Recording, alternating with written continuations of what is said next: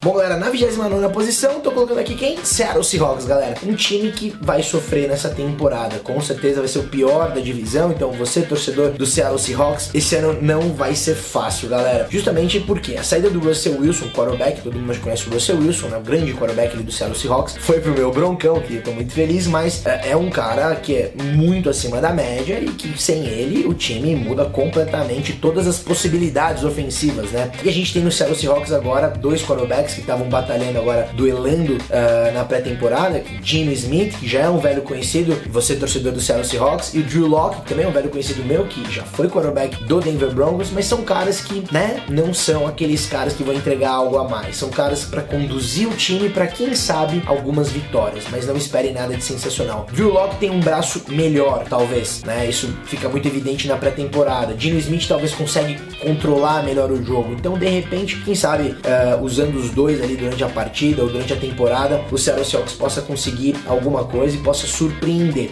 né? Uh, mas não vai ser uma temporada fácil. Todo mundo sabe ali do DK Metcalf, o recebedor, que vai jogar sozinho rezando para cair uma bola ali nele, porque se cair ele pega. Então assim, galera, não vai ser uma temporada fácil, com certeza Seattle Seahawks pensando no draft, não tenho a menor dúvida. Até porque essa divisão ficou encardidíssima, né? Rams foi pro Super Bowl, 49ers, enfim, é um time que é super regular e tem o Arizona Cardinals que também tá muito acima da média e time times com quarterbacks muito acima da média também. Então não vai ser fácil para os Seahawks.